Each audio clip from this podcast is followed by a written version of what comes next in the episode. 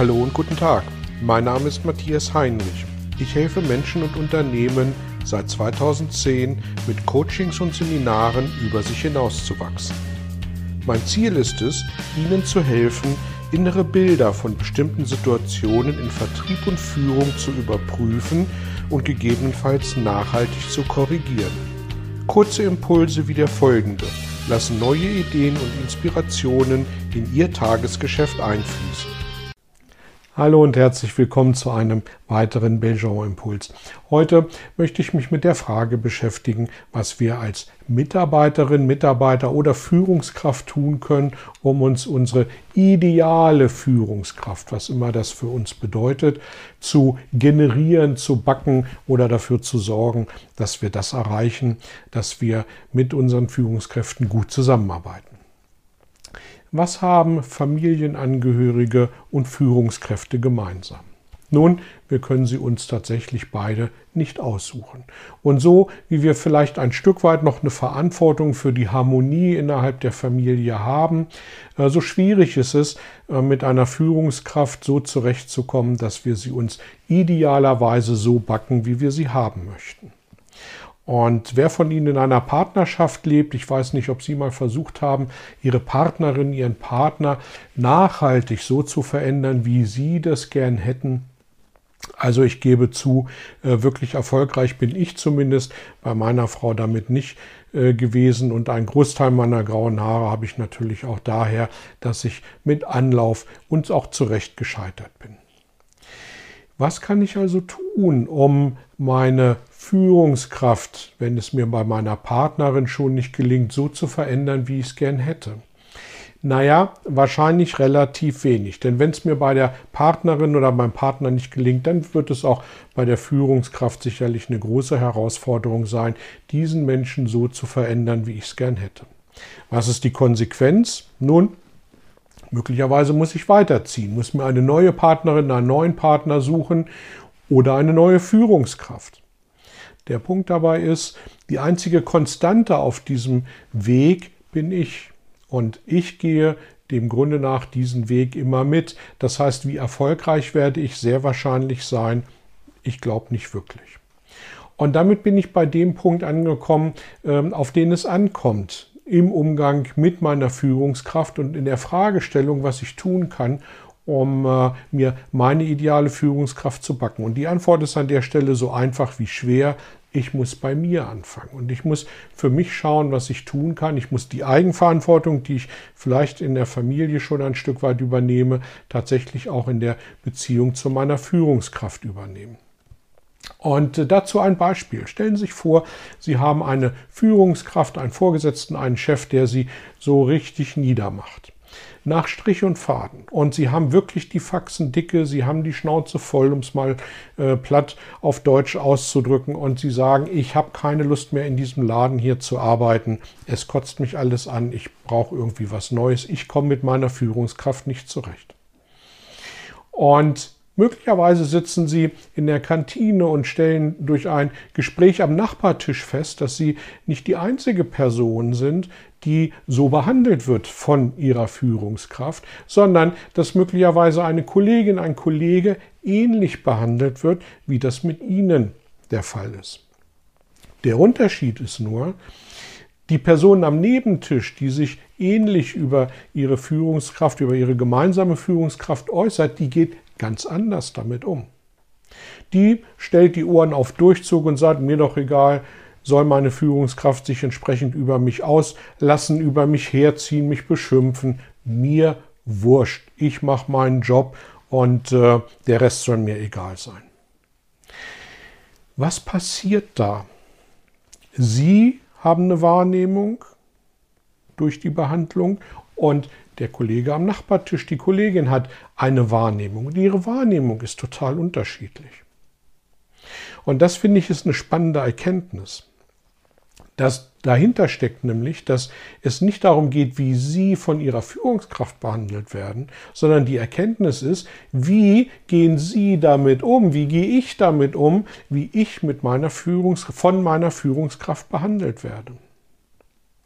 Und in welche Resonanz gehe ich durch das, was mir von meiner Führungskraft widerfährt, wie meine Führungskraft damit umgeht. Und wie kann es sein, dass andere Menschen anders damit umgehen in einer vergleichbaren Situation? Und da bin ich wieder beim Thema Eigenverantwortung, nämlich der Fragestellung, wenn es anderen Menschen gelingt, auf mir doch egal Mentalität zu setzen und damit gut klarzukommen, warum habe ich dann damit eine Herausforderung?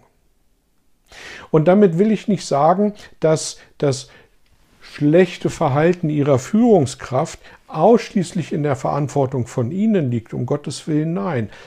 Aber es liegt tatsächlich in der Verantwortung von Ihnen, damit entweder so oder so umzugehen. So wie Sie es ähm, bisher getan haben, nämlich belastend und so, dass sie sagen, ich laufe hier in eine Depression, in einen Burnout oder wie auch immer.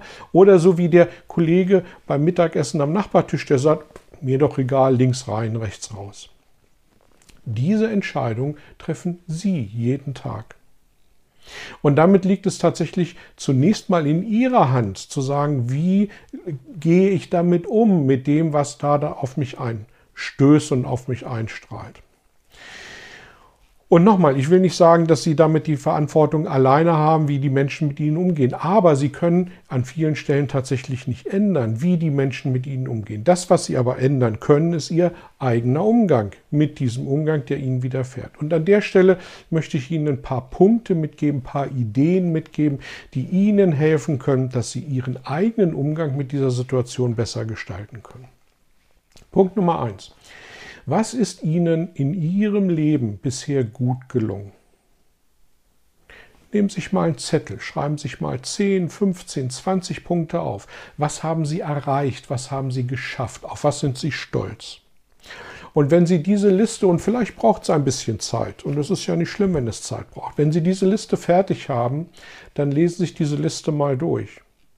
Und das, was Sie damit erreichen, wenn Sie sich diese Liste nicht nur durchlesen, sondern wirklich auch zu Gemüte führen, ist, dass Sie hoffentlich und mit Sicherheit ein bisschen Stolz und Selbstvertrauen entwickeln. Und dieses Selbstvertrauen und dieser Stolz hilft Ihnen ein Stück weit ein Schutzschild, um sich aufzubauen, um mit den nächsten Anfeindungen Ihrer Führungskraft gut umzugehen. Zweiter Punkt, nehmen Sie solche Anfeindungen bitte nie persönlich. Und wenn Ihre Führungskraft es persönlich meint und Sie persönlich wirklich attackiert, dann ist das absolut nicht so in Ordnung und nicht zu tolerieren. Nur Sie werden es vielleicht in der Situation gerade nicht ändern können. Ihre Arbeit, die Qualität Ihrer Arbeit, die darf möglicherweise in Frage gestellt werden. Sie als Person bitte nicht. Und deswegen versuchen Sie Anfeindungen möglichst nicht persönlich zu nehmen.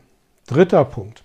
Wenn Sie Gesprächsbedarf mit Ihrem Chef haben, mit Ihrer Führungskraft haben, dann fragen Sie, gerade wenn es wichtige Dinge sind, nach einem Termin machen Sie das nicht zwischen Tür und Angel. Und selbst wenn Sie dazu gedrängt werden, das zwischen Tür und Angel zu machen, äh, das, um, um ein Spiel zu spielen, gehören zwei dazu, die die Regeln akzeptieren. Und wenn Sie diese Regeln nicht akzeptieren, sagen, ich möchte einen Termin, ich möchte das in Ruhe besprechen, ähm, dann mag Ihre Führungskraft damit gut umgehen und Ihnen hoffentlich die nötige Aufmerksamkeit schenken.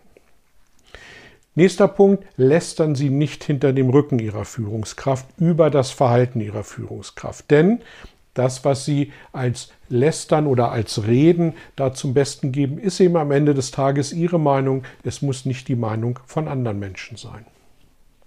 Nächster Punkt, setzen Sie sich einmal hin und schreiben Sie zehn Punkte auf, die die Führungskraft, mit der Sie dieses schlechte Verhältnis haben, auszeichnet. Das ist vielleicht eine eigenartige Fragestellung. Es gibt aber irgendwo Menschen auf dieser Welt, die diese Führungskraft, die mit ihnen so schlecht umgeht, die die lieben, die die schätzen. Es wird irgendwelche Vorteile geben, die diese Führungskraft hat. Und versuchen Sie bitte mal, diese Vorteile herauszuarbeiten. Und wenn Sie, und das dürfen bitte gerne zehn Punkte und auch mehr sein, und wenn Sie diese Liste haben und wenn Sie die das nächste Mal, wenn Sie an ein Gespräch reingehen, zur Hand nehmen, wenn Sie sich die durchlesen, dann haben Sie die Chance, Ihr Mindset ein Stück weit zu verändern. Diese Liste an Punkten ließe sich beliebig verlängern. Überspiegelung, Vier-Augen-Prinzip, äh, Verein, schriftliches Vereinbaren, äh, schriftliches Notieren von Vereinbarungen und, und, und.